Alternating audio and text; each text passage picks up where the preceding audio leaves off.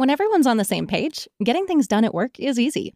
Make a bigger impact at work with Grammarly. Grammarly is your secure AI writing partner that allows your team to make their point and move faster. You can even save time by going from spending hours editing drafts to just seconds. Join the 96% of Grammarly users that say it helps them craft more impactful writing. Sign up and download Grammarly for free at grammarly.com slash podcast. That's grammarly.com slash podcast.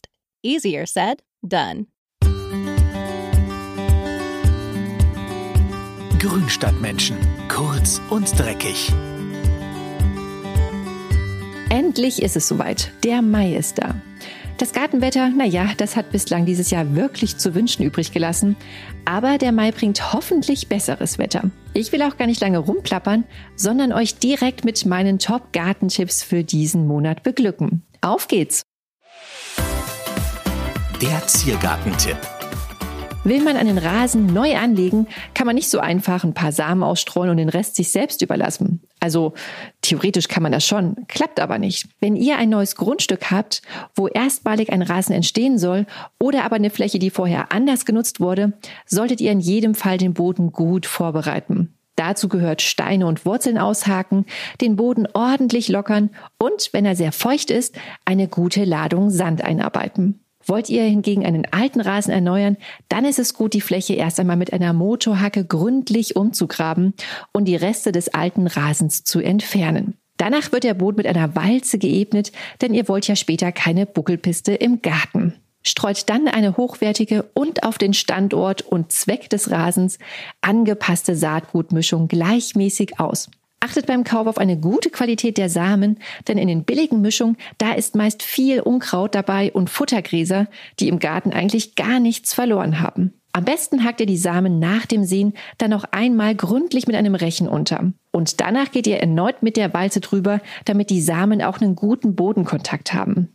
Und jetzt heißt es gießen und das darf wirklich nicht zu kurz kommen, denn in den ersten Wochen sollte die Rasensaat immer schön feucht bleiben, damit sie auch gut aufgeht. Und in dieser Zeit bitte nicht auf der Fläche rumlaufen, das versteht sich von selbst. Gemäht wird dann zum ersten Mal, wenn das Gras etwa 10 cm hoch ist. Dann dürft ihr auf 5 cm abmähen. Und wenn ihr alles richtig gemacht habt, bekommt ihr in ein paar Wochen eine schöne, dichte Grasnarbe. Der Balkontipp. Jetzt im Mai können endlich auch die frostempfindlichen Balkonblumen in den Kasten. Zauberglöckchen, Duftsteinrich, Petunien, Salbei, Hornfeilchen, Fuchschen oder Lobelien. Jedes Jahr hat man wieder die Qual der Wahl. Die Pflanzenkombination, die ihr euch ausgesucht habt, stellt ihr am besten erstmal direkt mit Samtpflanztöpfchen in eine Wanne mit Wasser und lasst die Wurzelballen erstmal so richtig schön vollsaugen. Und während die Blumen an über den Durst trinken, könnt ihr schon mal die Kästen vorbereiten. Wie in großen Blumenkübeln auch, solltet ihr zuallererst eine Drainageschicht aus Blähton in die Kästen füllen. Das sorgt dafür, dass die Pflanzenwurzeln auch nach starken Regenfällen nicht im Nassen stehen. Darüber legt ihr dann eine Schicht aus Vlies und so könnt ihr später nämlich den Blähton und die Erde wieder sauber trennen. Und auf das Vlies wird dann etwas Balkonblumenerde gegeben. Dann topft ihr vorsichtig eure pitschepatsche nassen Pflänzchen aus und verteilt sie mal versuchsweise im Kasten, wie es euch gefällt. In einen Kasten von 80 cm Länge solltet ihr nicht mehr als fünf Pflanzen packen. Und in einen Meterkasten höchstens acht.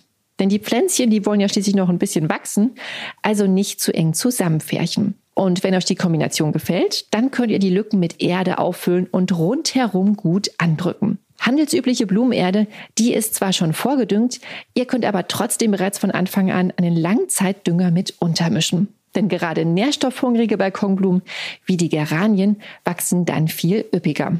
Dann auch alles gut angießen und die Erde sacken lassen. Es sollten nämlich keine Hohlräume im Kasten entstehen, denn das fördert Schimmel und Fäulnis. Und jetzt noch die Kästen außenrum ein bisschen abputzen und fertig ist der Sommerschmuck für den Balkon. Der Pflanzenschutztipp. Jetzt im Mai ist die Zeit gekommen, Gemüsepflänzchen ins Beet zu setzen. Egal, ob ihr sie selbst vorgezogen oder gekauft habt, die kleinen Grünlinge sind jetzt noch sehr empfindlich. Achtet deshalb darauf, dass der Wetterbericht keinen Frost mehr voraussagt, sonst war nämlich die ganze Anzuchtarbeit umsonst. Sollte es doch nochmal überraschend kalt werden, dann ist es gut, eine Abdeckung parat zu haben, mit der man die Jungpflanzen mal eben über Nacht schützen kann. Und jetzt im Mai ist auch die Hochzeit der Schnecken und Fliegen. Oha! Junges Gemüse muss man besonders am Anfang vor Schneckenfraß schützen, denn dann ist es besonders lecker. Das funktioniert nämlich gut mit einem Schneckenzaun, herkömmlichen Schneckenkorn oder kleinen Hütchen, die über die Pflanzen gestülpt werden, sodass die Schleimis nämlich erst gar nicht rankommen. Bierfallen sind nicht geeignet, weil sich da auch der eine oder andere Igel gerne mal ein Schlückchen genehmigt und dann ein Nickerchen hält, anstatt auf Futtersuche zu gehen. Auch Salz sollte man nicht gegen Schnecken einsetzen, weil das für die Tiere eine qualvolle Prozedur ist. Neben Schnecken sind jetzt auch Möhren, Kohl und Bohnenfliegen unterwegs auf der Suche nach geeigneten Pflanzen für ihre Eiablage. Engmaschige Gemüsenetze helfen, die Pflanzen vor den Fliegen zu schützen. Ihre Maden machen es sich nach dem Schlupfen nämlich in den Pflanzen bequem und leben dort wie im Schlaraffenland. Für die Ernte bleibt dann leider nicht mehr viel übrig. Also lieber vorbeugen statt ärgern. So, damit habt ihr, glaube ich, erstmal genug Arbeit für die nächsten Tage, oder? In den Show Notes gibt's wie immer die weiterführenden Artikel, falls ihr das Ganze nochmal im Detail nachlesen wollt. Zu den Themen Rasenpflege und Balkonkästen haben wir übrigens schon eigene Podcast-Sendungen aufgenommen. Also wenn ihr euch noch schlauer machen wollt, dann hört mal in den früheren Themenfolgen nach. Hier bekommt ihr ganz genaue Infos zu den Pflanzen, jede Menge Technik und Praxistipps. Und ich freue mich, wenn ihr in der nächsten Folge wieder dabei seid. Bis bald, eure Karina.